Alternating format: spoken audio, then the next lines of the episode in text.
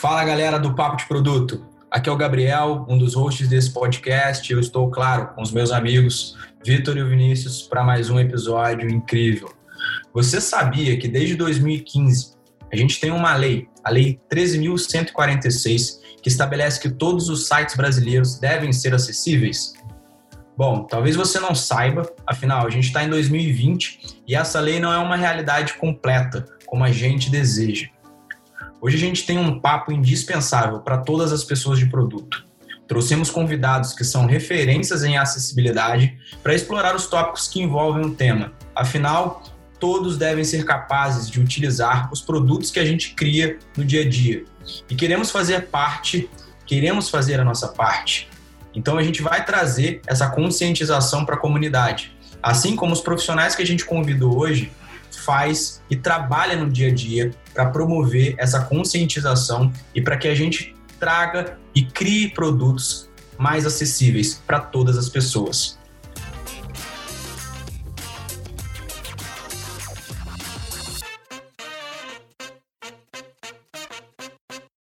Este episódio é apoiado pela PM3, a empresa referência na educação em Product Management no Brasil. Com os cursos de Product Management e Project Discovery, você aprende com cases reais o que mais de 30 instrutores aplicam no dia a dia em empresas como Booking.com, OLX, Nubank, Log, iFood, EasyInvest e outras. Faça como mais de 2.500 alunos e comece hoje mesmo a elevar a barra em produto. Garanta o cupom de 10% off na descrição deste episódio. Queria dar muitas boas-vindas para Juliana Salgado, que é Product Manager no Nubank. Oi, pessoal. Obrigada aí. Também queria dar boas-vindas para o Marcelo Sales, que é UX Designer Sênior no Itaú Unibanco. Beleza, pessoal? Boa noite e valeu pelo convite aqui para esse papo. E também para Gabriela Magalhães, que é Account Executive e líder no pilar de acessibilidade na Microsoft. Olá a todas e todas, tudo bem? Prazer estar aqui com vocês. E a gente também está com a Liliane Cláudia, que é Product Designer na Zup Innovation. Dá um alô para a galera, Lili. Sou Liliane Cláudia, eu trabalho como Product Designer na Zup e sou uma das fundadoras da Design for All e Deficiência Tech justamente com o propósito de trabalhar acessibilidade, inovação e design inclusivo. É, eu fiquei tetraplégica em 2005 e daí depois disso eu descobri um monte de possibilidades, novas possibilidades de usar os produtos diferente, muito diferente de antes, né? em aquela época era uma época que a internet ainda não era tão usada como, como hoje, a gente não tinha tanto acesso à internet, nem a tanta tecnologia. Então eu tive que reaprender bem do basicão, bem da vida física, e eu comecei a conhecer a tecnologia depois de 2015, por ali quando eu tive acesso à tecnologia assistiva e aí sim eu tive acesso ao computador só em 2015. Então eu descobri várias coisas em, relação à tecnologia em 2015. Estudando, lendo, buscando resolver os meus problemas, né? Porque mesmo com tanta facilidade para usar o computador, por conta de uma tecnologia assistiva, eu ainda tinha dificuldades com produtos digitais, muitas dificuldades. E aí, nessa, num desses produtos, um aplicativo de banco que eu não conseguia fazer conta. E aí foram um, dois, três aplicativos com o mesmo problema, que me retornavam os mesmos feedbacks de erro eu decidi começar a procurar como eu posso então criar minha conta. E eu fui pro Google e digitei lá como resolver problemas de criar conta em aplicativos de banco digital. E aí foi que eu comecei a minha busca por resolver esse problema. E aí eu entendi, eu, na verdade eu conheci, né? É, uma área específica para resolver esses problemas, que é UX Design. E assim eu comecei a estudar UX. E ao mesmo tempo descobri inúmeras possibilidades para pessoas com deficiência usarem a tecnologia, se desenvolverem profissionalmente e principalmente se capacitarem, né, através de estudos online. Porque eu digo que a tecnologia é algo muito acessível para nós em todos os sentidos. Falando sobre computador, internet, é muito mais acessível a gente trabalhar em casa, no conforto do nosso lar, que já é um lugar adaptado para gente há algum tempo, né? A nossa casa é o primeiro lugar que a gente se adapta para ficar realmente confortável e conseguir realizar tarefas de uma forma melhor. Então, para mim, principalmente, poder trabalhar hoje no ambiente remoto é extremamente possível, 100% possível. Por isso, eu acredito muito que tanto a tecnologia como todas as soluções que a gente busca melhorar para pessoas com deficiência em relação à acessibilidade e inclusão, através do design inclusivo, pode melhorar muito as coisas para pessoas com deficiência e realmente gerar oportunidades. Boa, é um prazer ter vocês aqui com a gente. E para deixar os nossos ouvintes na mesma página sobre acessibilidade, eu gostaria que vocês explicassem qual é a visão de vocês sobre o que é o tema acessibilidade.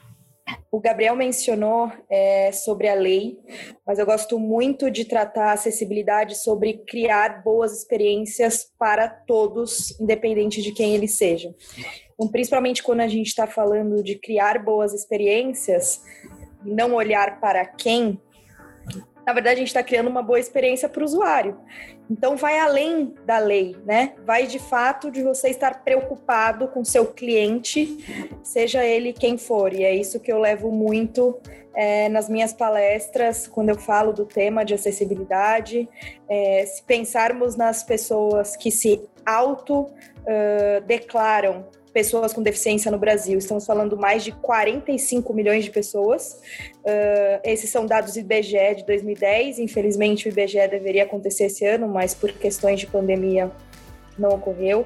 Acho que isso vai acontecer no ano que vem, provavelmente. Mas fato é que estamos falando aí de 20 a 25% da população do Brasil, que já é bastante coisa.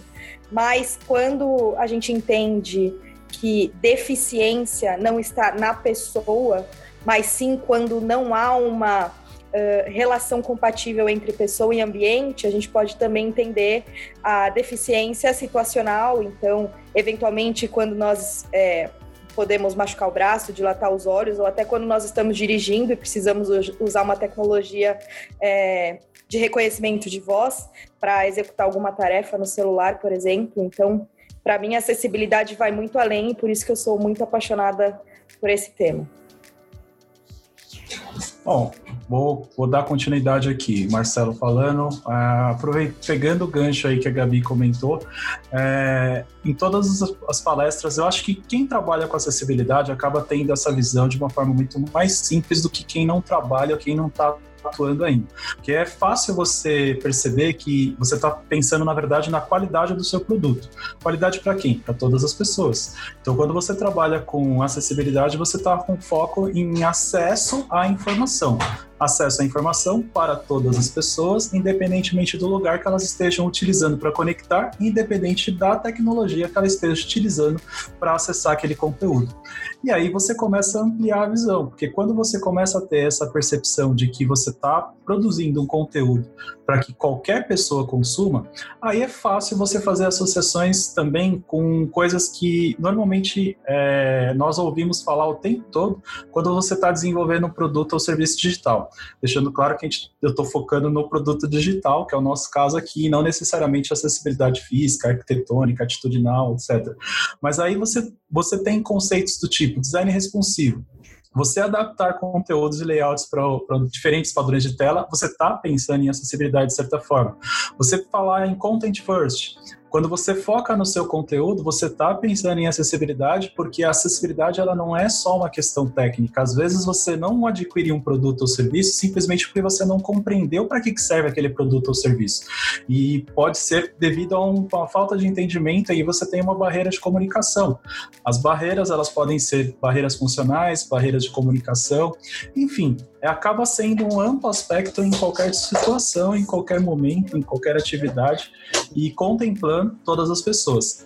Aí, dentre todas as pessoas, também estão as pessoas com diferentes tipos de deficiência. Então, mas na verdade o foco não deveria ser apenas em pessoas com deficiência. Esse eu acho que é o maior problema que a gente, quem, quem não trabalha com acessibilidade acaba é, criando ali para ele mesmo, né? Mas com o tempo as pessoas vão percebendo que acaba contemplando todo mundo. E até complementando um pouquinho Salles aqui, quando a gente fala e tira desse âmbito de só de pessoas com deficiência, a gente acaba desmistificando esse bicho de sete cabeças, né? Porque eu acho que quando a pessoa não trabalha com acessibilidade, a primeira coisa que vem é um certo pavor, né? Então, putz, acessibilidade, que difícil, que complicado, vai custar caro, não vou conseguir implementar na minha empresa. Então, é até legal fazer esse gancho, porque a partir do momento que a gente traz essa sementinha, que a gente começa a falar sobre isso, esse bicho de sete cabeças passa a ficar um pouco mais simples. A gente começa a ver, na verdade, que ele não é um bicho, ele é uma, um, um rio de oportunidades, né? Então, acho que é legal mudar esse olhar e ressignificar esse olhar sobre acessibilidade também.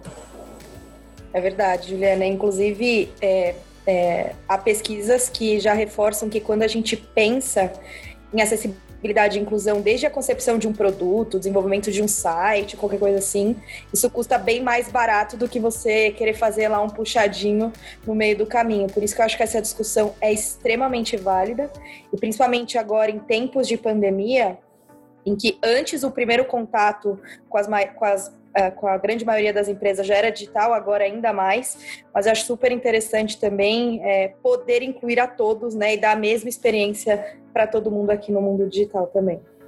Minha visão sobre acessibilidade, nós somos usuários de acessibilidade, e aí é profissional que trabalha com produto, né, criando produto, melhorando produto, é muito na questão de perguntar para as empresas como você tem atendido de forma bem ampla Sabe como você pensa no seu cliente é, ali na jornada do produto? Como você entende que é a usabilidade dele de fato? Porque a gente nunca sabe quais são as verdadeiras dificuldades de todas as pessoas, todos os nossos clientes.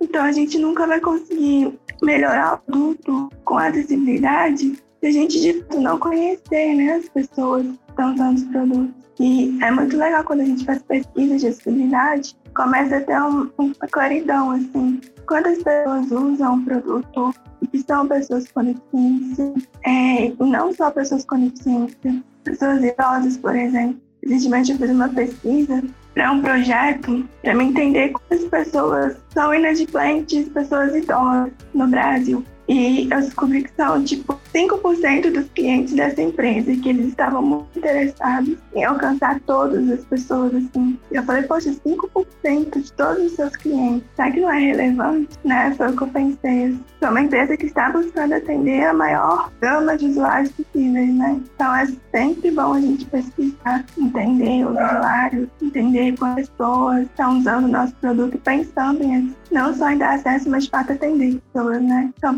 da minha visão, assim. Bem bacana isso que a, que a Liliane falou, porque ela comenta que uh, aqueles que possuem uh, alguma deficiência ou, ou uh, aqueles que têm alguma necessidade específica não são necessariamente pessoas que possuem alguma deficiência ali realmente física, né? E também que pode ser temporário, né? Como a Gabriela falou, pode ser pode ser que no momento você esteja precisando daquela tecnologia também que foi pensada para todo mundo e que de fato a acessibilidade não é fazer o produto para aquela pessoa específica, é fazer um produto para todas as pessoas, né? É, acho que é, acho que é assim que a gente pode pensar como acessibilidade, né? Mas é, uma coisa que eu gostaria de saber da visão de vocês é quão difundido está esse assunto nas empresas hoje, porque a gente sabe que esse assunto ele não é um assunto novo, mas ele vem crescendo gradualmente no, no, nos eventos, é, em podcasts como esse, por exemplo, em posts no LinkedIn, Medium e etc. Mas o quão de fato esse assunto está introduzido nos produtos que vocês vivem hoje ou em outros produtos que vocês conhecem? Bom, eu vou, vou, vou, vou falar por dois lados, tá? Porque eu tenho a, as minhas atividades dentro do Itaú e tenho as minhas atividades fora do Itaú. Então, as minhas atividades dentro do Itaú, por exemplo, hoje eu fiz uma apresentação interna para o time de CX e para, para, para algumas pessoas de negócios também, falando sobre é, o que as grandes empresas no mercado estão fazendo sobre acessibilidade digital e qual o impacto nos negócios. Mas detalhe interessante, é, eu trabalho com acessibilidade dentro do Itaú. Eu comecei a pesquisar acessibilidade, comecei a aplicar desde 2012. Estou no Itaú desde 2008. E aí, esse, esse tempo todo, né, as pessoas acham que pô, o Salles é, ele lidera o tema acessibilidade lá internamente, ele aplica acessibilidade em todo lugar. É aquele, sabe aquele meme do tipo, como eu me vejo, como as pessoas me veem, coisas do gênero.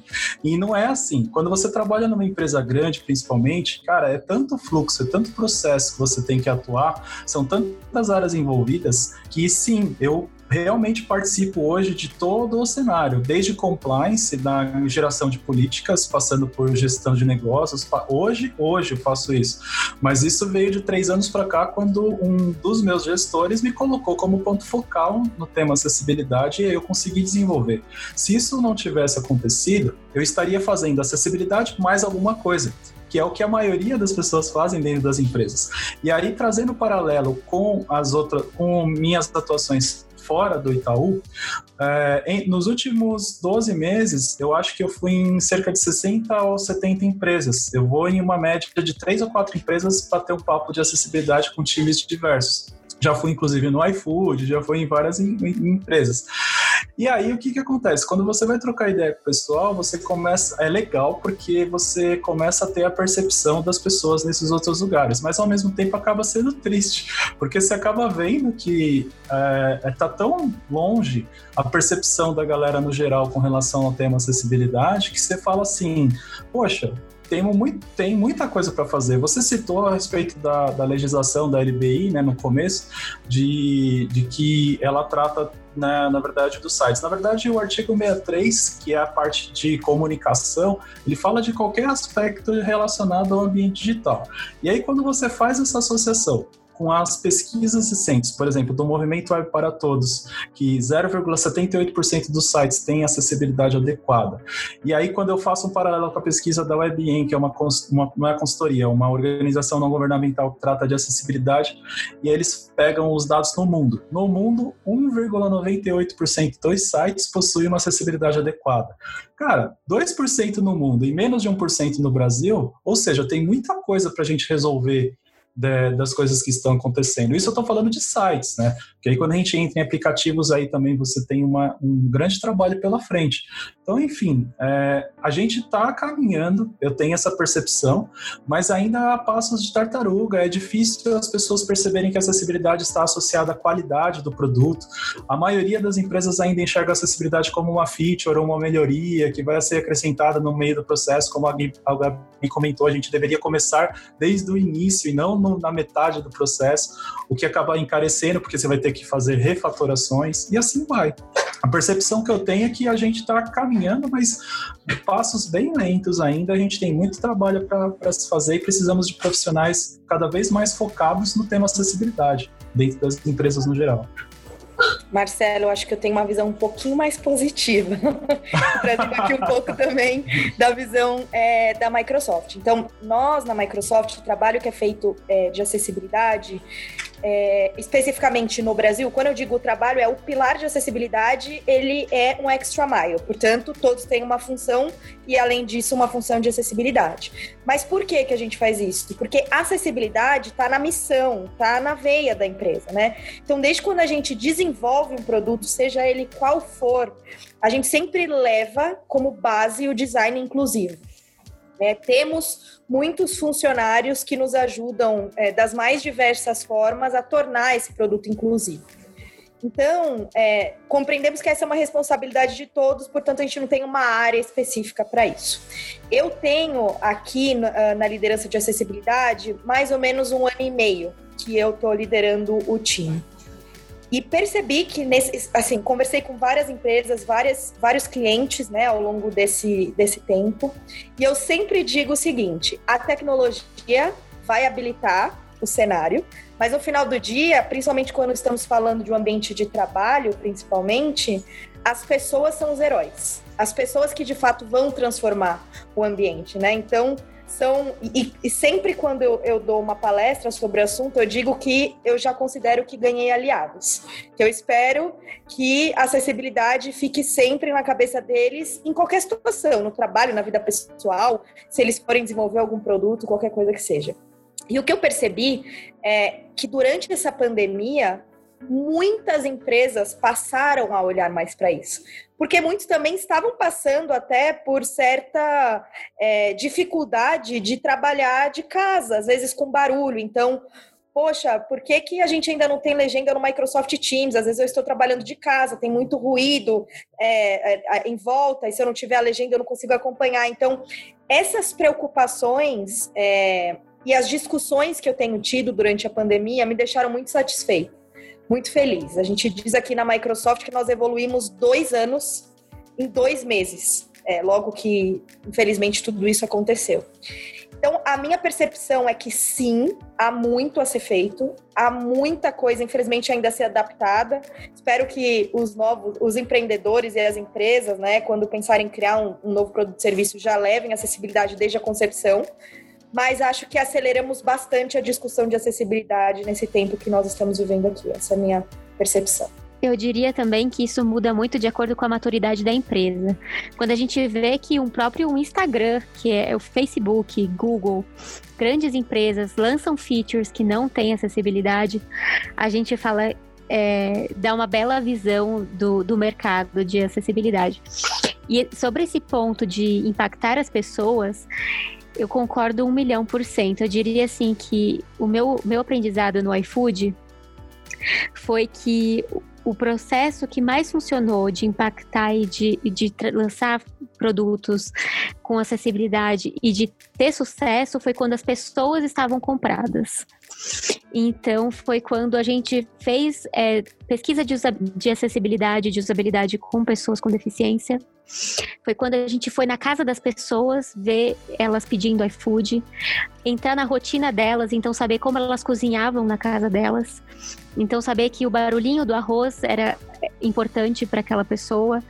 É, e aí foi quando a gente gravou um vídeo com um usuário e a gente passou a mostrar ele no onboard.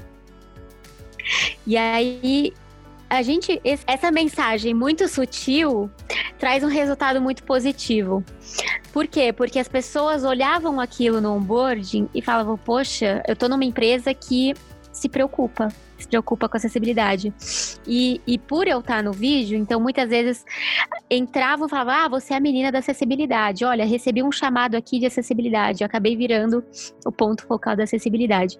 E aí, então eu concordo muito, assim, que é importante ter essa pessoa, ter essa cultura, incentivar essa cultura. É, mas falando das empresas, eu já vi muita coisa diferente. Então, no iFood, a gente começou muito com com uma pessoa e a gente foi incentivando essa cultura. Então, todos os times são responsáveis, a gente não tem um time. No Gimpass, a gente também teve pessoas ali que estavam bem engajadas e a gente começou a trabalhar com esse tema. É, mas eu vejo que esse, esse esse tema está cada vez mais ganhando força, assim. Eu comecei a trabalhar com acessibilidade em 2013 e eu percebo que já mudou muito. Eu, eu, lembro que em 2013 eu comecei como desenvolvedora e eu ia bus buscar sobre desenvolvimento e era um parto, assim, eu não achava nada. Então eu tinha muita dificuldade e era difícil até de engajar, né? Porque você não encontra lá no Stack Overflow da vida, que tem uma biblioteca maravilhosa, cheia de conteúdo. Agora tem empresas reais, com cases reais. Acho que tem um caminho gigante pela frente. É, e o importante é que as empresas estão começando a não só ouvir, então o fato do não só os Salles, mas muitas pessoas, a gente vai em várias empresas falar sobre isso, as empresas estarem abertas a conhecer esse universo, é um, é um bom primeiro passo. Mas eu acho que é isso, acho que tem, tem muito aí pela, pela frente, mas de fato já não é como era há cinco anos atrás. Eu gosto de ter uma visão positiva também sobre acessibilidade. Ou, como a Gabi falou, pós-pandemia, muitas empresas estão buscando como aplicar acessibilidade nos seus produtos digitais, principalmente digitais, porque a acessibilidade é, ela tem uma, uma vertente no digital que é criar produtos inúmeros e quase que como você quer, né? Assim, a tecnologia tem muitas possibilidades. Porém, é, quando eu olho para esse lado positivo e olho para nós, profissionais, estamos tendo produto, eu fico um pouco preocupada em relação ao curso de UX design, de product design que a gente tem. Porque nem todos dão aquela, na real, importância, né? E ênfase na acessibilidade como forma de você trabalhar ela não só para pessoas com deficiência, para pessoas que têm alguma dificuldade, mas para de fato atender as pessoas né, que você está trabalhando junto. Não só uma persona específica, mas pessoas diversas, às vezes a gente nem entende como elas usam o produto. E uma coisa que a Ju fala que eu achei muito legal foi que a gente vai até as, a casa das pessoas para entender como elas usam o produto, né? Como ela cozinha. Imaginando pessoa pedindo comida no iFood, uma pessoa que é cega, diferente de mim, sou tetraplégica, né? É, a minha tecnologia é totalmente diferente de uma pessoa cega. Então, a minha usabilidade é diferente porque eu não vou pedir com as mãos, vou pedir usando o queixo. Ela vai pedir com as mãos, mas sem ver a comida, sem ver a foto dessa comida, né? Como é isso? Então, assim, eu fico bem preocupada mesmo como a gente está sendo, nós profissionais estamos sendo desenvolvidos por educadores nesse sentido de acessibilidade. Porque ainda não é tão importante a acessibilidade para os cursos. Gente vê até de nome da WCAG, né? Em curso. Mas, voltando lá ao lado positivo, é muito legal quando a gente tem oportunidades como essa aqui, de estar num podcast tão bacana para falar de produto, e faça um tema tão relevante. Então, assim, a divulgação do tema, é, trazer profissionais para falar sobre o tema, ampliar mesmo o tema para quantas pessoas forem possível. Isso é muito importante, isso vai dar uma acelerada aí nos passos de tartaruga e foi mencionado também, né? É, que eu gostei que a Gabriela falou, que ela falou que a acessibilidade na Microsoft não é levada como uma área em si, e sim que todos, todas as pessoas devem é, levar isso em consideração é como a gente vê mais ou menos as empresas tratando algumas, né, tratando a área de inovação, né? Você não tem que ter uma área de inovação, todos têm que ser inovadores. Então, por que não todos também têm que pensar em acessibilidade, né? Pensando, fazendo um paralelo. Mas buscando também sobre é, foi citado sobre design inclusivo e etc. Aí falando sobre uma experiência própria na faculdade eu aprendi sim sobre design inclusivo, mas não ao nível em que é utilizado dentro de um produto digital hoje. Então eu só fui aprender isso quando eu entrei no Itaú, e aí eu entrei, cheguei no, no Itaú e vi um, uma mesa onde portadores de deficiência visual eles testavam os produtos. Foi aí que eu entendi. Eu falei, tá, é assim que meu produto impacta. Então foi aí que eu aprendi. Pô, teve dinâmica onde as pessoas tentavam comprar um produto num e-commerce de olho fechado, por exemplo, só usando leitor de tela. E aí a gente via a dificuldade que era, a gente via. É, botão, comprar, mas aí você não sabia o que, que era o, o produto e por aí vai. Então, é, uma reflexão até fica para quem ouve e quem não entende muito do assunto, eu entendo muito pouco, mas ainda estudando, mas é, tenta fazer alguma coisa de olho fechado. Aí agora tenta fazer isso no seu celular, sabe? Tenta tenta mandar uma mensagem para sua mãe no celular. E só que você ainda assim tem a facilidade do referencial da, de ter visto antes. Pensa que alguém não viu antes. Tenta entrar num prédio que você não conhece de olho fechado. E aí você vai ver a dificuldade que é de uma pessoa que possui uma deficiência visual. Isso só porque eu falei de deficiência visual. Tem outras várias variáveis, mas assim, é, em experiência própria, ter, ter entrado no Itaú e ter visto aquela cena foi o que me mudou ali, assim. Falei, tá, é assim que impacta. Foi ali que eu, foi o, o game changer para mim ali, assim.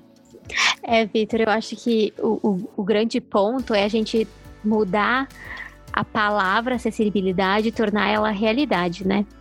Então é aquilo que a gente falou ali no começo, né? Mas a gente fica, não, acessibilidade, acessibilidade, acessibilidade. Quase que virou um hype, né? Acessibilidade. Mas o que é acessibilidade, né? No final, acessibilidade para sua empresa, para o seu produto, é fazer produto. Você não vai fazer acessibilidade para todas as deficiências do universo, para todas as pessoas, para todas as variáveis. Você vai ver, fazer para sua persona, para quem faz sentido para o seu produto, para quem você quer atingir como público, né? É, então é a partir do momento que você entende o que é acessibilidade, então você vai lá, usa o leitor de tela, muda o contraste, inverte as cores, aumenta o tamanho da fonte, usa uma ferramenta de controle assistivo.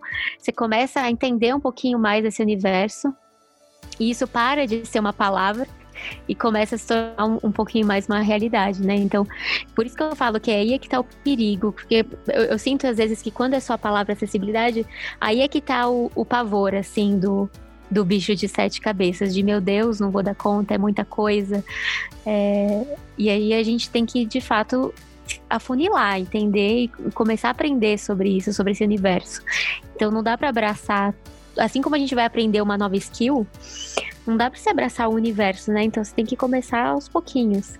Então acho que de fato essa experiência de você usar e de você ter essa empatia, experimentar faz toda a diferença, né? Tem um contraponto aí que eu vou colocar. Na verdade, o que, que acontece? É, hoje, dando aula na, na, sobre essa questão, e aí eu acabo ensinando a base da WCAG, que é justamente a, a, principal ferramenta que eu acabei lançando, que é o guia WCAG, para facilitar o entendimento. E eu criei o guia justamente porque facilita a compreensão. E como que nasceu, na verdade, esse guia? Foi justamente eu já aplicava acessibilidade, já estudava acessibilidade, principalmente a WCAG lá desde 2012. Então você vai aplicando, vai estudando, vai tudo mais, só que em 2017, quando eu comecei a fazer workshops para os designers dentro do Itaú, é, eu percebi que eles tinham a dificuldade justamente de compreender a tal da WCAG. Aí foi a partir daí, tem um histórico bem longo, que eu não vou relatar aqui, até porque o nosso tempo não é tão grande assim, mas basicamente foi a partir dali que me motivou a criar o modelo de cards, né? E aí eu percebi que não existia um modelo parecido no mercado e eu acabei lançando aquele produto que é o guia WCAG.com, que ele é inclusive um PWA, as pessoas podem instalar, e tem a versão impressa também, né? Que foi a, até o W3C patrocinou a minha segunda versão, imprimiu o material e tudo mais. Só que aí é o ponto que eu falo nas, nos workshops, nos, no, nas aulas que eu dou e tudo mais. WCAG, ela é importante, é fundamental, mas ela não é o fim, né? Porque vai chegar um momento em que você cumpriu a WCAG, legal, todos os 78 critérios você está cumprindo. Só que não, não para ali. Aí entra essa questão justamente de você compreender os seus usuários, começar a evoluir o seu material, o seu produto, o seu serviço, e aí você começa a fazer coisas que você começa a ter percepção de coisas que não estão é, listadas tecnicamente falando. Vou dar um exemplo bem prático. Não sei se vocês já testaram, por exemplo, o formulário, o date picker do Booking.com. Se vocês acessarem o Booking.com, vocês vão ver que tem o, o lugar onde vocês colocam o país, a região, Aí você tem um date picker, que é aquele calendáriozinho para selecionar o período, né? E aí você tem também do lado ali outras informações. Três campos de formulário. O, o Booking.com fez uma evolução desse material que eu achei fantástica. E o que eles fizeram não está numa WCAG da vida. Depende de conhecimento aprofundado de design de interação do designer que está envolvido, do desenvolvedor em aplicar as técnicas adequadas. O que eles fizeram basicamente? Quando você vai com o mouse no Date Picker, aparece o calendáriozinho. Então você seleciona com o mouse, que é uma boa. Mas e o usuário que navega com teclado? Porque navegar com teclado em Date Picker é uma questão muito horrível, muito ruim. E eles fizeram o que? Eles modificaram a interação. Então, quando você vai com teclado, ao invés de um date picker, aparece um combo de informações, que aí você consegue navegar com teclado. Isso é, é uma técnica, só que aí que entra o detalhe, o pulo do gato. Eu tenho certeza absoluta, eu não conversei com as pessoas do Booking.com, mas por percepção, eu tenho certeza que eles não fizeram isso visando a acessibilidade diretamente falando. Pensaram na questão de negócio, foi uma, uma regra de negócio, porque as pessoas que navegam em formulários dificilmente clicam num campo no outro para ir passando de um campo para o outro. E como eles estão trabalhando no mercado global, eles querem agilidade no processo de utilização, e a pessoa que chega no formulário vai apertar o tab, o tab, o tab para ir de um campo para o outro, então eles estão pensando na agilidade daquilo. Por tabela, auxiliou a pessoa que utiliza uma tecnologia assistiva, como um leitor de telas, por exemplo, tudo mais. Então esse é, é esse é o ponto. Às vezes você você prepara, você, você faz uma melhoria no seu produto, no seu serviço, e claro, testando com o leitor de telas, também as, as informações que são lidas, os, os labels corretamente associados aos respectivos campos funcionam. Né? Não é só o visual ali também. Mas é isso que tem que ter, levar em consideração. O que o Vitor comentou, de o que a, que a Lili, a Lili também comentou, de você ter essa percepção diferente dos usuários. Os usuários vão usar o seu produto de forma diferente. Simples assim. Então você vai ter que pensar em interações diferenciadas de acordo com a proficiência de uso, o conhecimento, a habilidade da pessoa e assim vai. Questões relacionadas que a Ju comentou sobre personas também são fundamentais. O meu, o meu, o meu contraponto que eu ia comentar sobre personas é que, infelizmente, eu vejo muitas pessoas utilizando personas como viés de confirmação, o que é ruim. Né? Não deveria, nós deveríamos realmente utilizar o, o pack de personas ali ou, as, ou envolver as pessoas de uma forma verdadeira. Né? É, o problema é que muitas vezes, por questões de prazo de projeto, parece que a pessoa coloca a persona qualquer ali, ah, eu fiz teste, utilizei persona ABC e segue a vida com o produto. Essa é a parte ruim do desenvolvimento de aplicações, de produtos serviços. Né? A gente tem que realmente fazer aquilo que vai entregar valor de verdade, não fazer por fazer e depois você vai ter que refatorar tudo aquilo. Legal pensar em acessibilidade sentido do, da evolução do produto, porque as tecnologias também evoluem, né? Daí quando a gente trabalha o produto lá no início, cria uma persona, é, pensa aquela persona para acessibilidade e tudo ok, ficou legal. Só que a gente sempre está usando novas tecnologias, usar os de forma mais confortável. E aí as tecnologias sempre vão evoluir também, né? Eu, por exemplo, usei três tipos de tecnologias assistivas até agora. A primeira foi um só o teclado, e aí eu não gostei porque era bem lento. E eu fiquei alguns meses com essa tecnologia assistiva, não consegui evoluir com ela. Eu não me evolui, né? Estudando, enfim, e aí depois usei uma para mexer só com os olhos. É, não me lembro o nome dela agora, mas eu tinha um leitor infravermelho na minha visão. E aí essa tecnologia era bem ruim também, porque se passasse uma pessoa atrás de mim, ela desconfigurava toda, eu tinha que reconfigurar ela para ler só a íris do meu olho, né? Então também não conseguia evoluir com ela. Quando eu encontrei essa, que é um mouse super simples, só um, um cursor, só consigo mover o cursor do mouse. Não tenho scroll, não tenho nada muito diferente desses mouses super tecnológicos que a gente vê hoje no mercado. Eu consegui evoluir muito, estudar, é, entrar no mercado de trabalho. Hoje ser uma pessoa que ama o que eu faço, e trabalhar atividade em produtos, trabalhar a criação de produtos, enfim. Eu não estou ao nível abaixo, meu, dos meus colegas de trabalho, justamente porque eu tenho uma tecnologia que me dá essa possibilidade. Porém, eu estou vendo que eu preciso evoluir, preciso continuar evoluindo essa tecnologia, né? buscando novos recursos é, assistivos poder continuar usando o computador. E aí, quando eu vou testar, eu vejo muito é que os próprios produtos não estão evoluindo à medida que as tecnologias assistivas evoluem também. Eles não reconhecem novas, novas funções em, em tecnologias assistivas, né? Quando eu vejo usuários é, cegos, usuários cegos, falando como, como The UX agora, pessoas cegas, né? É, que usam um leitor de tela, eu fico muito aflita, porque a sensação que eu tenho é que ele é pouco evolutivo. Ele não evolui tanto. Então eu fico com muita vontade de, de usar o leitor de tela justamente para me saber como pode melhorar, como pode evoluir. Só que à medida que o leitor de tela evolui, a WCAG precisa evoluir. E aí os produtos também precisam evoluir.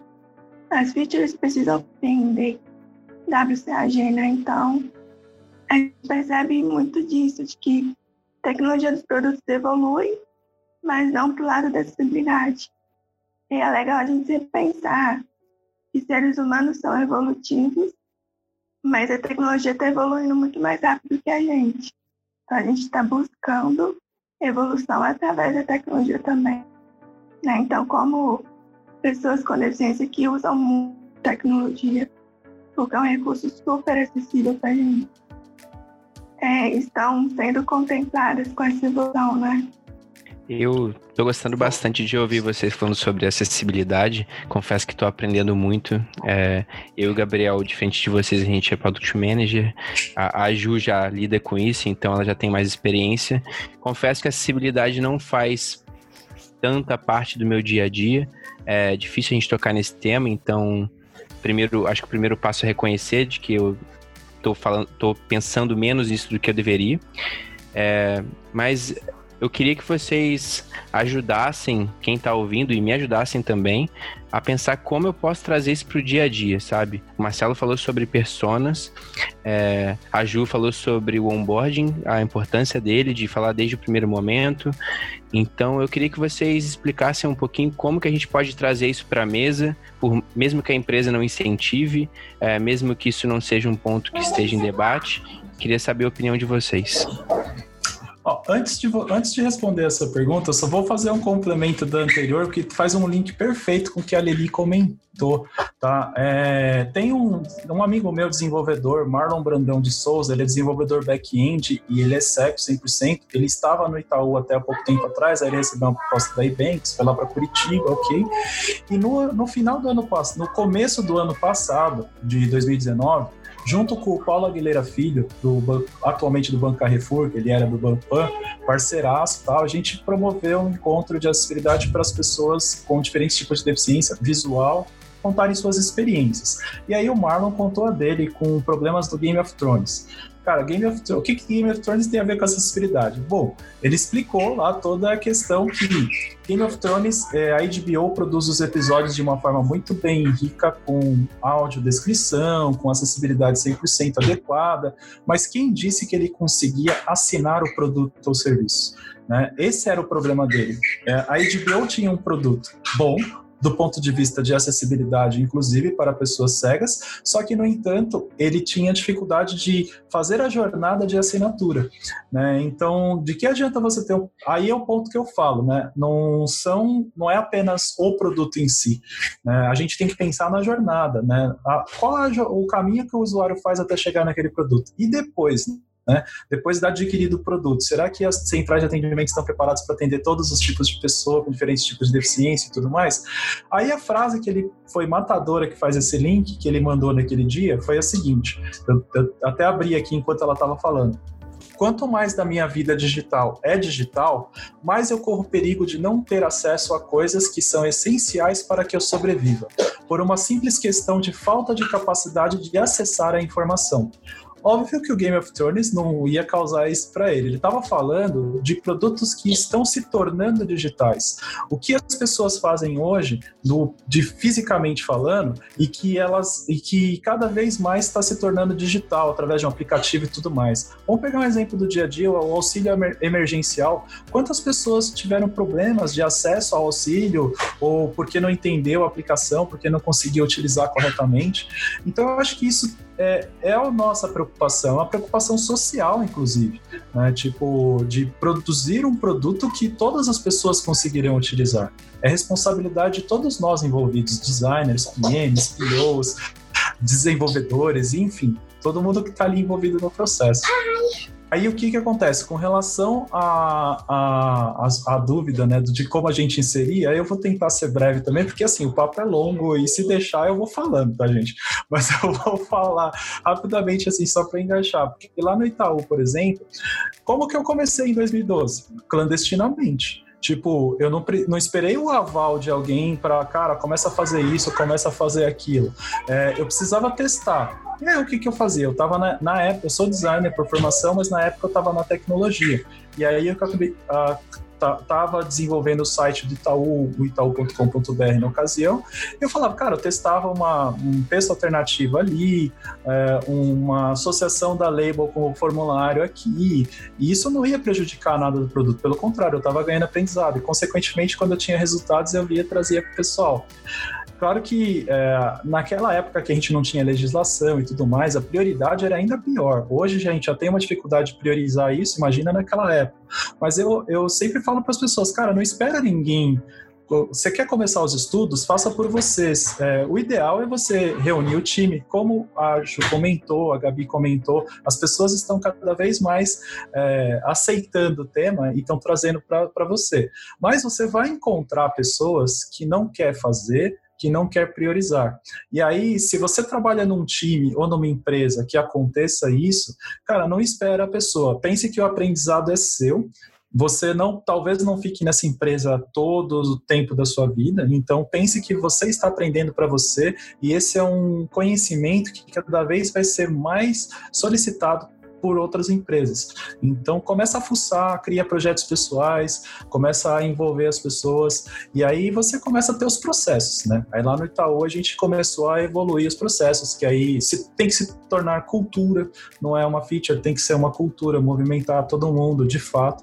E aí você vai evoluindo através de ferramentas, capacitação dos profissionais envolvidos, processos, mudanças dos processos ali adquiridos, por exemplo, POs e PMs, né, que são como que eles podem ajudar acrescentando é, informações de acessibilidade nos critérios de aceite, nos definition of doors, nos definition of donors, é, trabalhando com histórias de usuários com foco em acessibilidade e uma série de outras questões relacionadas. Cada área vai ter uma pontinha para se trabalhar a respeito e aí o todo vai trazer uma, uma, uma, uma qualidade melhor do seu produto.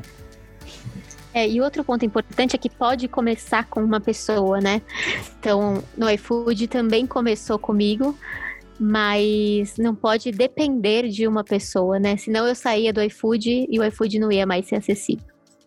Então, se você tem essa vontade, acho que é muito importante, como o Marcelo falou, é importante para você, faça por você.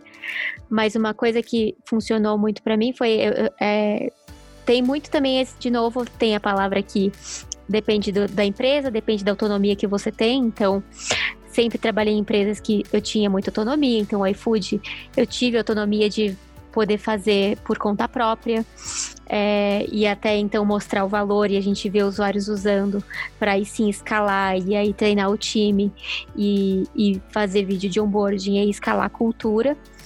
Mas tem sim aquela parte business de mostrar o valor para o negócio, né? Então, associar os OKRs, associar qual é o valor, é, a cultura da empresa. Então, dando um exemplo aqui do próprio iFood, o iFood é para todos, então é para qualquer pessoa, para qualquer fome.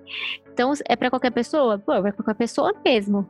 Então, vamos usar isso. Então, na época, usei muito esse argumento que aparecia na propaganda para conseguir engatar acessibilidade é, a mesma coisa, enfim, em outras empresas. Então, eu acho que é muito isso. Usa, usa muito o que o marketing vende, o que a cultura da empresa se propõe para colocar a, a, acessibilidade como um dos pilares implícitos.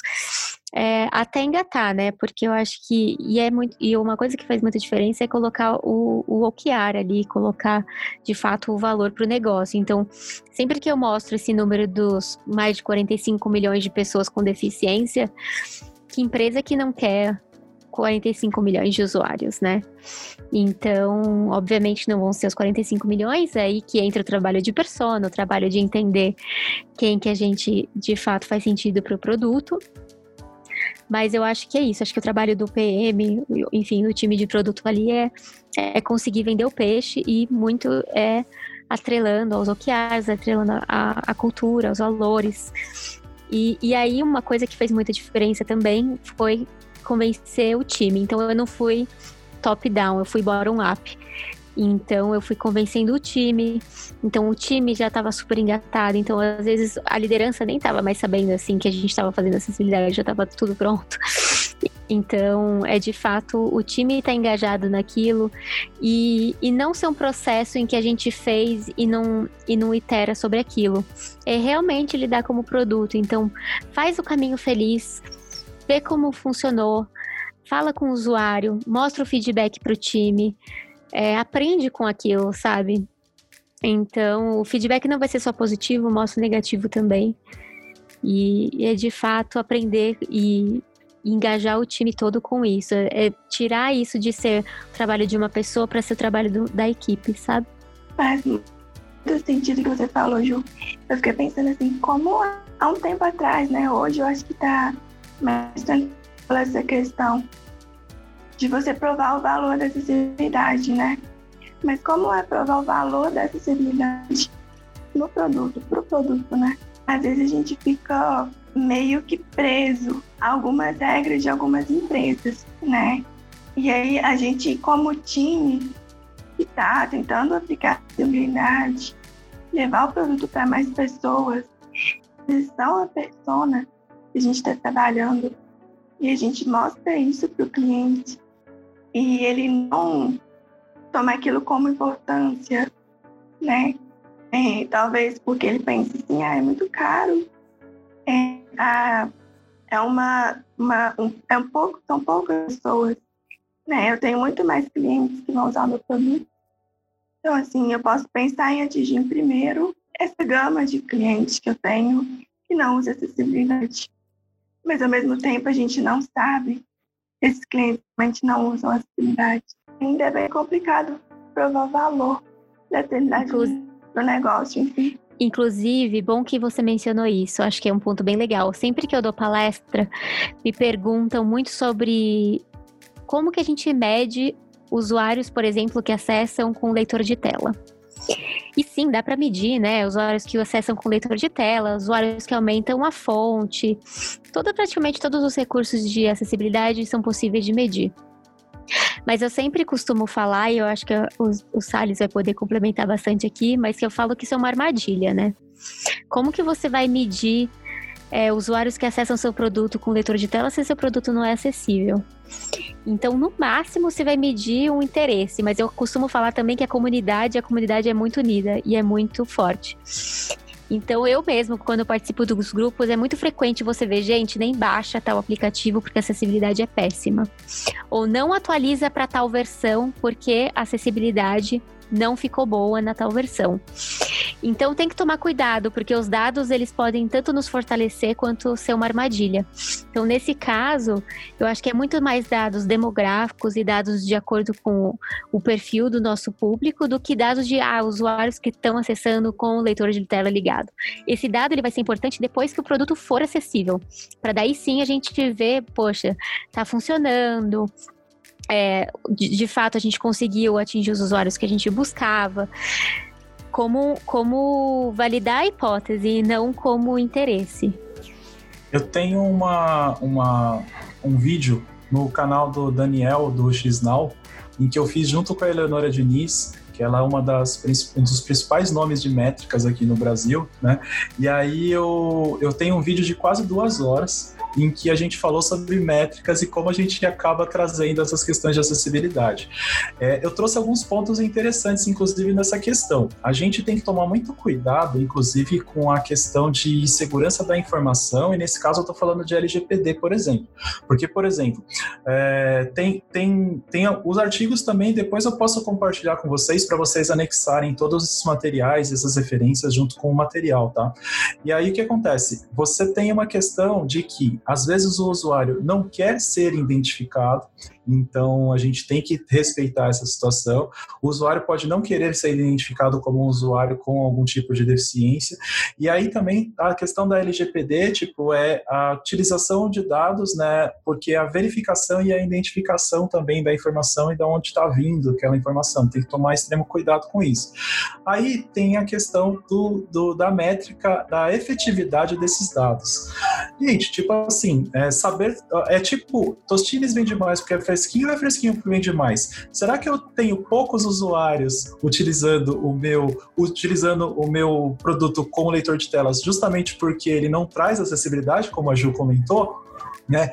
Então a gente tem que levar isso em consideração, né? Aí, o que, que eu gosto de mencionar nas palestras que eu faço e tudo mais é, é um paralelo com SEO. Se quem já trabalhou com SEO, Search Engine Optimization, sabe que você não tem um resultado a, a, curto prazo. Você tem um resultado a médio e longo prazo, com medições, com atualizações, é, adaptações do seu código, adaptações de palavras-chave. E aí você vai ter resultados. A, a, isso eu estou falando da busca orgânica, né? Porque a busca paga você pagou e apareceu. Falando da orgânica, que aí você vai ter meses, às vezes anos, para você ter uma melhora no seu ranqueamento.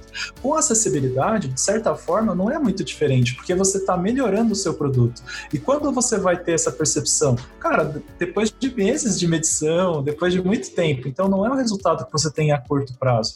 Aí, o que eu recomendo? Porque assim, ah, mas puta, o meu gestor que é porque que é dados, eu preciso passar números, né? Aí você começa a trabalhar outras questões. Aí eu vou dar um exemplo do que acontece comigo no Itaú, tá? Como que eu trabalho isso? Por exemplo, eu promovo capacitação dos times.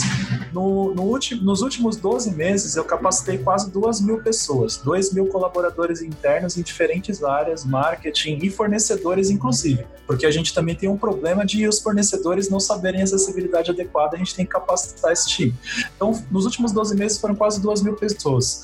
Eu fiz um cálculo médio de um curso meu fora. Por exemplo, o meu curso da Mergo, que custa 650 reais. Pô, peguei 2 mil, multipliquei por 650 reais, quanto de economia eu trouxe para a empresa caso ela fosse jogar esses profissionais num workshop, num treinamento fora do Itaú.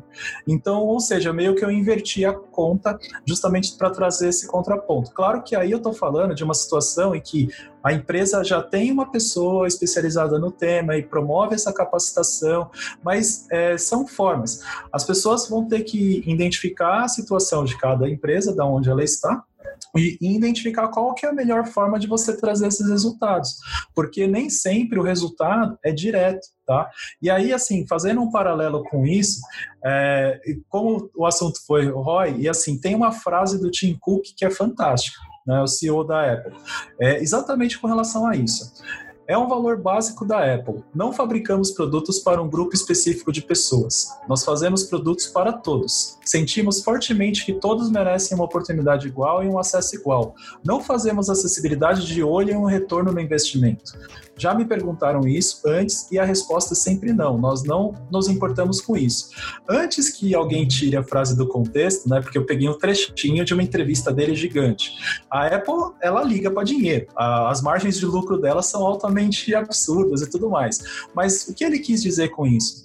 Você não aplica acessibilidade para ter o retorno de investimento diretamente com a acessibilidade. Você aplica acessibilidade para que mais pessoas usem o seu produto, mais pessoas usando seu produto, mais pessoas consumindo o seu produto. Consequentemente, mais dinheiro entrando em caixa. Então, é essa a lógica que a gente tem que pensar. Então, por isso é difícil você trabalhar com questões de métricas, porque são muitos fatores e muitos detalhes aí, eh, que a gente tem que levar em consideração. Exatamente. E também a gente vê retor é, resultado em outras frentes. Então, em marketing, em, em, em, próprio, o próprio iFood, ele é super referência em acessibilidade e nunca foi feito nenhum PR. A gente nunca promoveu. E até falando muito sobre essa questão do quanto purchase não é métrica, é, teve um, um cenário em que eu, particularmente, estava fazendo uma análise super aprofundada de acessibilidade. E eu estava inconformada de por que, que o usuário não comprava e não comprava. E eu entrei em contato com o usuário para saber o porquê que não estava fechando, não estava para entender se tinha algum bug, né, ali no funil de venda principal. E eu sempre gosto de contar isso porque a gente entende quanto realmente a acessibilidade ele vai muito além, né? O usuário ele não estava comprando porque ele estava no restaurante. Então o restaurante ele não tinha cardápio braille. Então ele, o usuário ele abria o iFood, acessava o cardápio e pedia lá. Então isso abriu nossos olhos, assim, de falar, poxa, olha só que cilada que se eu posso realmente estar olhando uma conversão e olha só como não é a conversão, como eu estou tra trazendo um valor que é muito maior para a vida desse usuário, né? Ele podia estar lá pedindo para alguém ler o cardápio para ele, enfim, o impacto que a gente está trazendo para a vida desse usuário.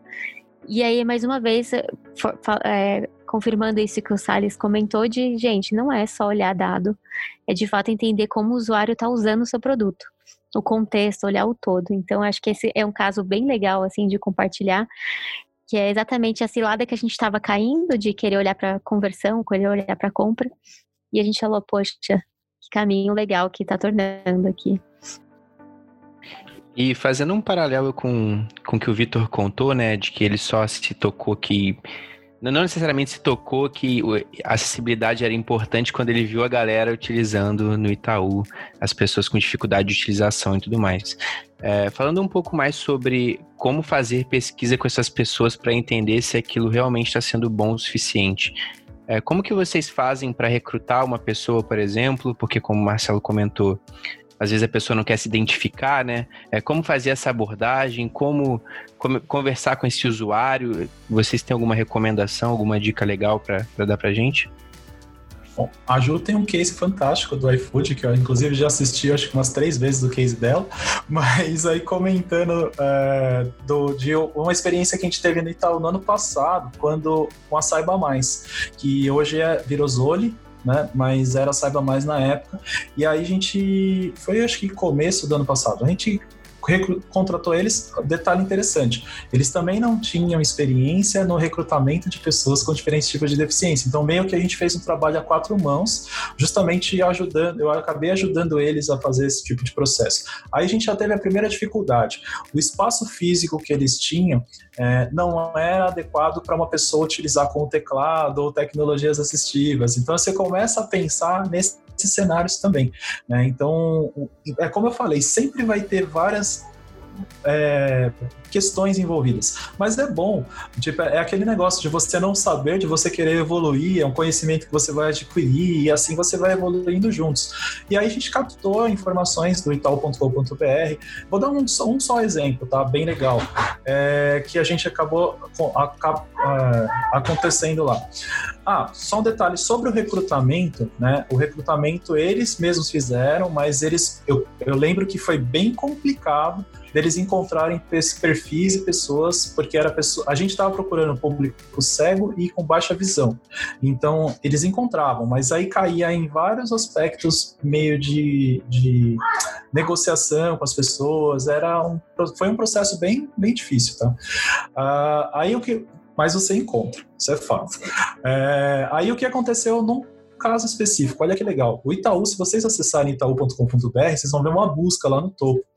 Aí o que. Só que o usuário estava testando no mobile, no celular, e, e era um usuário com baixa visão que não tinha o costume de utilizar leitores de tela. Ele, ele ampliava, né? Usando o zoom. Aí ele dava o zoom e ele e ah, detalhe, ele não utilizava menus, ele tinha o costume de utilizar a busca, justamente por, por a tela estar ampliada, dificultava o acesso nas informações, então ele buscava, ele localiza, tentava localizar a busca e ele não achou a busca do Itaú no, celular, no itaú.com.br acessado pelo celular. E a gente do lado de trás, né, do, do, espelho, assim, né? Aí você, quando você, quem já acompanha o teste sabe como é que é, muito legal e você passa raiva, né? Pô, faz isso, não sei o quê. E aí eu, a gente olhando, mas peraí, tem busca no site? Como assim não tem busca? E aí eu entrei.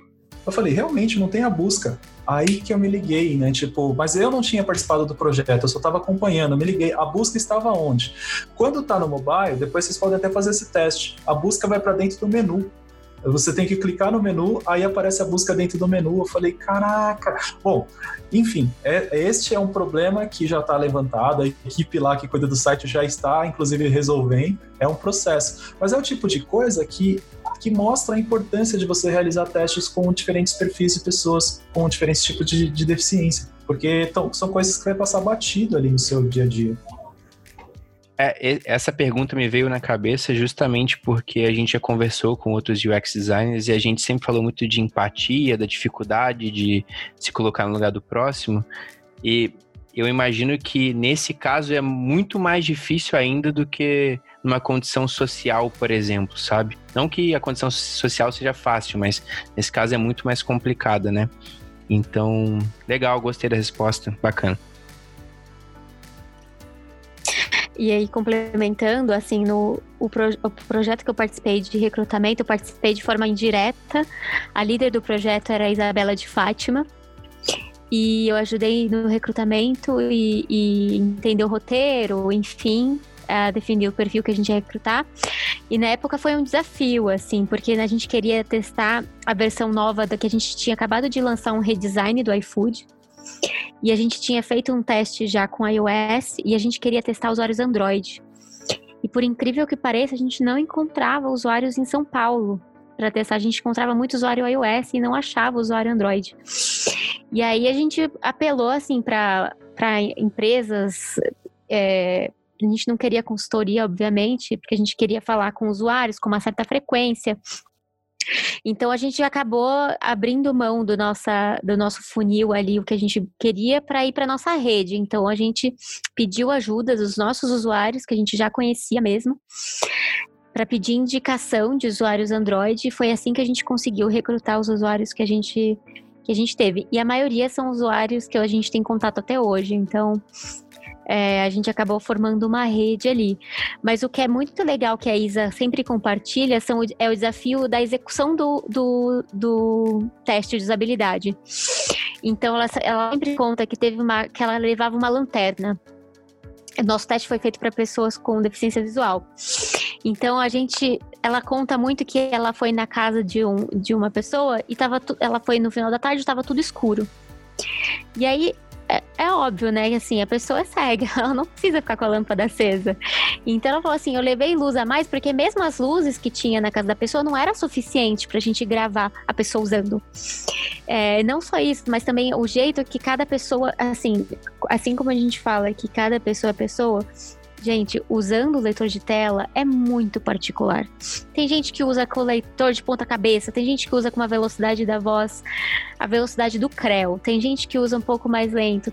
É muito particular o jeito de que cada pessoa usa. Então é muito legal você observar isso e a gente até aprendeu, pode falou, pode tem coisas que ali a acessibilidade estavam muito boas e tinha coisas que estavam horríveis e que a gente não, não, não tinha essa percepção que estava tão ruim. E também foi ali que a gente aprendeu muito sobre a rotina, assim, sabe? Sobre como que a pessoa cozinha, como que é o dia a dia. A gente quis fazer um teste de usabilidade um pouco além do produto em si, um, para conhecer um pouco mais sobre o usuário. Então eu diria que o maior desafio, acho que a Isa de Fátima, depois procurem, a gente tem uma palestra que a gente fala bastante sobre esse case, a gente apresentou no ILA, é, que ela compartilha bastante, mas acho que o maior desafio foi, de fato, é encontrar pessoas, assim. É, porque é, o que a gente falou, é difícil de medir, então se você for usar só pelas métricas, não necessariamente, então a gente acabou usando muito nossa rede de contatos ali. Então, aparentemente, né, o teste de usabilidade é bem impactante, assim, né? Faz a gente pensar muito sobre o assunto. Vocês acham que, para quem não vocês falaram que é complicado achar pessoas, mas vocês acham que é um bom ponto de partida fazer um teste de usabilidade para sentir o impacto mesmo e ver a diferença que, o, que a acessibilidade faz no produto? Vocês acham que seria um bom início? É que nem eu falei naquele dia. Tudo para mim é muito mais acessível no desktop, muito mais acessível, porque eu mexo com o cursor no mouse apenas.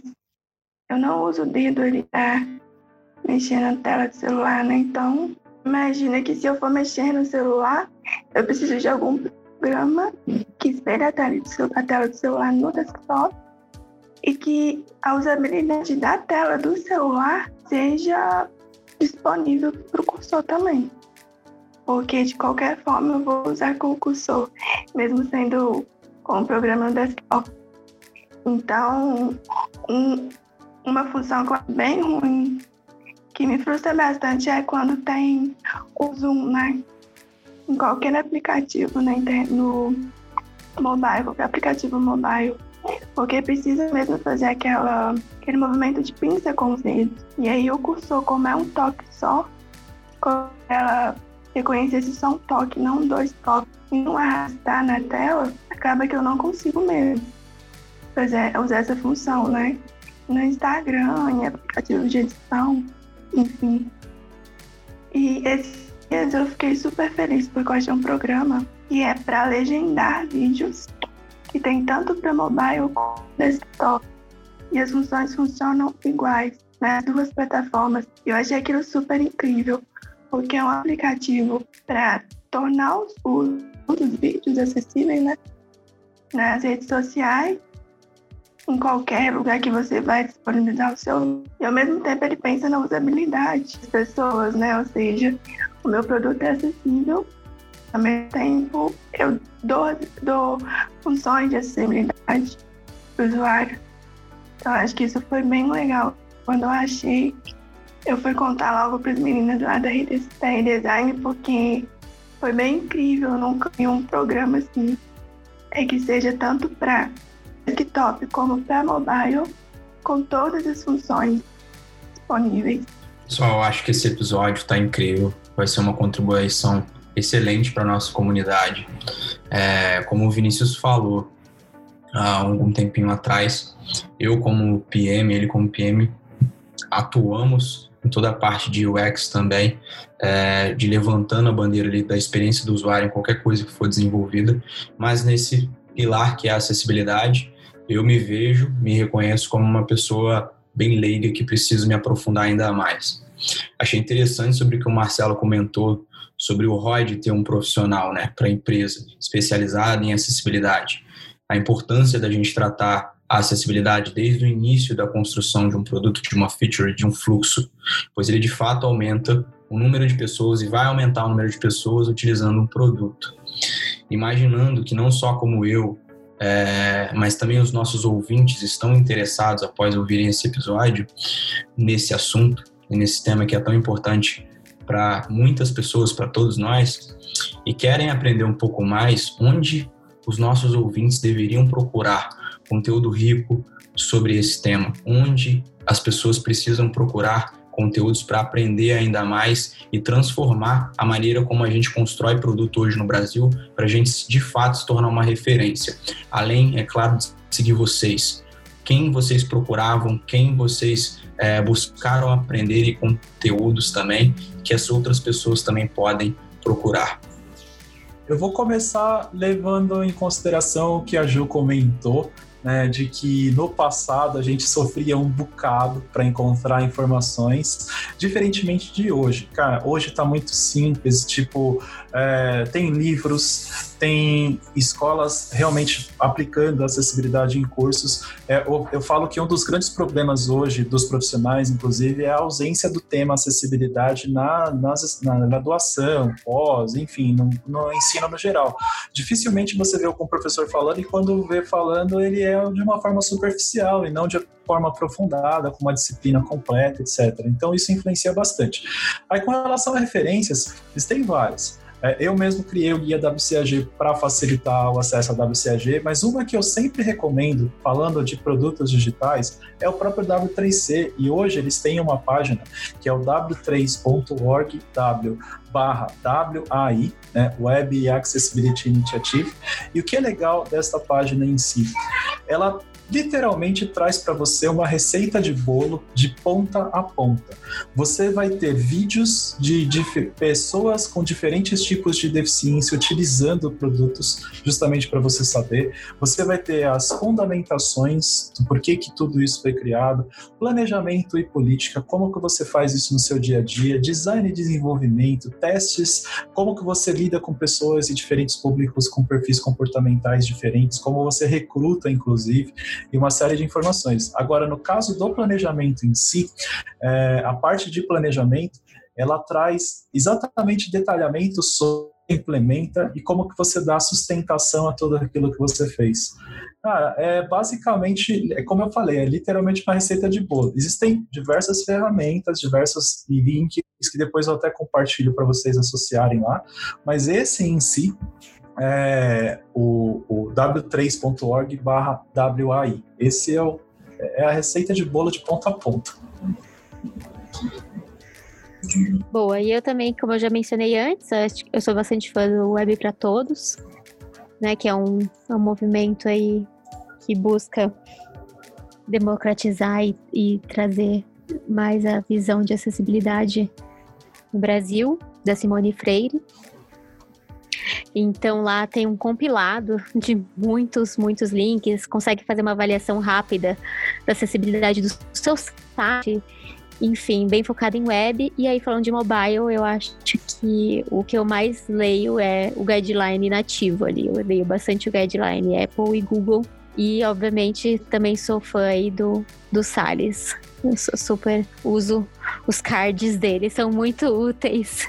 A Lili também. Ah, gente, não, eu tô, eu tô esquecendo. A Lili, eu sigo ela desde quando ela criou lá o Insta dela, que ela mudou agora para o X Liliane, né? Mas ela dá várias dicas, mas é justamente o, o o, ponto, o, o que me chamou a atenção da Lili foi quando ela escreveu um texto para o projeto do Vitor Guerra, Design 2020, e um texto muito legal, para quem não conhece, só procurar Design 2020, Design 2020, e aí vocês vão achar vários textos. O texto dela em si, eu tinha escrito um também, tal, mas quando eu li o dela, eu falei, cara, é isso, é muito bacana a visão dela.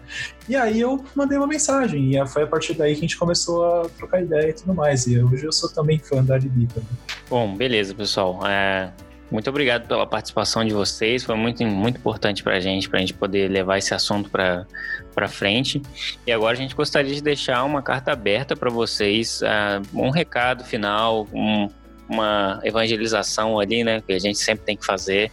Então, o que que, se vocês tivessem a oportunidade de falar para quem está ouvindo agora, é, o que, que vocês gostariam de falar para convencer essas pessoas ou simplesmente abrir os olhos dessas pessoas que precisam pensar nisso ou um, uma dica, qualquer coisa que vocês quiserem falar, carta aberta. Ó, eu vou citar o que eu cito no final dos meus cursos. É, vocês acabaram de ser formados em chatos da acessibilidade, chatos ou chatas da acessibilidade. Então, sejam chatos ou chatas da acessibilidade, é, cobrem isso, invistam em conhecimento, que o conhecimento é o que eu falei, independentemente da empresa que vocês estão, se a empresa não leva isso em consideração, faça por você, adquira o conhecimento por você, porque em algum momento você vai acabar saindo dessa empresa e tudo mais. Não tenha pressa. Não adianta, não, ninguém vai ler um artigo e automaticamente se tornar especialista em acessibilidade. Gente, esqueçam isso, por favor. Não tem como. É, é, muita prática, é muito estudo. É, porra, eu, eu desde 2012 estudando, todo dia eu aprendo uma coisa nova. Tenho certeza que a Ju aprende uma coisa nova todo dia. Tenho certeza que a Lili aprende uma coisa nova todo dia. E vocês que vão começar a estudar o tema, vocês vão aprender coisas todo dia. Então, assim, não tenha pressa. O importante é você fazer o planejamento adequado, você ter certeza, você tentar envolver na medida do possível os usuários e vai evoluindo. É evolução contínua, exatamente como uma metodologia ágil, né? Então, você vai melhorando continuamente. É... Não tenha medo de errar, você vai errar muito, principalmente se você não conhece leitores de tela, de projetar para o no escuro. Tipo, como eu penso em acessibilidade sem conhecer tecnologias assistivas? A pessoa precisa conhecer. Adquirem o hábito de navegar em sites por teclado. Cara, é, começa a navegar em todos os sites que vocês têm por teclado, para você ver como funciona ali, vocês vão ver o, os problemas que tem nos sites. E, enfim, é coisinhas pequenas que você vai fazendo no dia a dia, pesquisar muito, aplicar muito. E se você não conseguir aplicar dentro da empresa, tenta fazer algum projeto pessoal. Projeto paralelo eu acho que é fundamental para a gente adquirir um aprendizado. Eu aprendo muito com os projetos pessoais que eu faço. Eu acho que o recado acaba sendo esse: não tenha pressa no geral e, e, e vai, vai, com calma, conhecimento todo dia, um, pouquinho, um pouquinho. Concordo mil por cento. Acho que não tenha pressa e, assim como a gente faz produto, define seu MVP. Então, define ali, define alguns recursos de acessibilidade, aprende sobre eles, usa alguns aplicativos, então começa com boas experiências, então se vai ser produto nativo, usa o Apple Music, o, a Google Play, usa apps nativos que já são referências em acessibilidade, para você se familiarizar com como, como deveria ser a experiência, que é muito importante. e vai com calma. Acho que esse é um ponto realmente muito importante. Não se desespere, porque, como eu falei várias vezes aqui, não é um bicho de sete cabeças. Então, dar o primeiro passo é o mais importante. Acho que estar tá ouvindo esse podcast já foi um passo importantíssimo. Então, agora é seguir na jornada aí e continuar absorvendo. Tem muito material, tem muito conteúdo.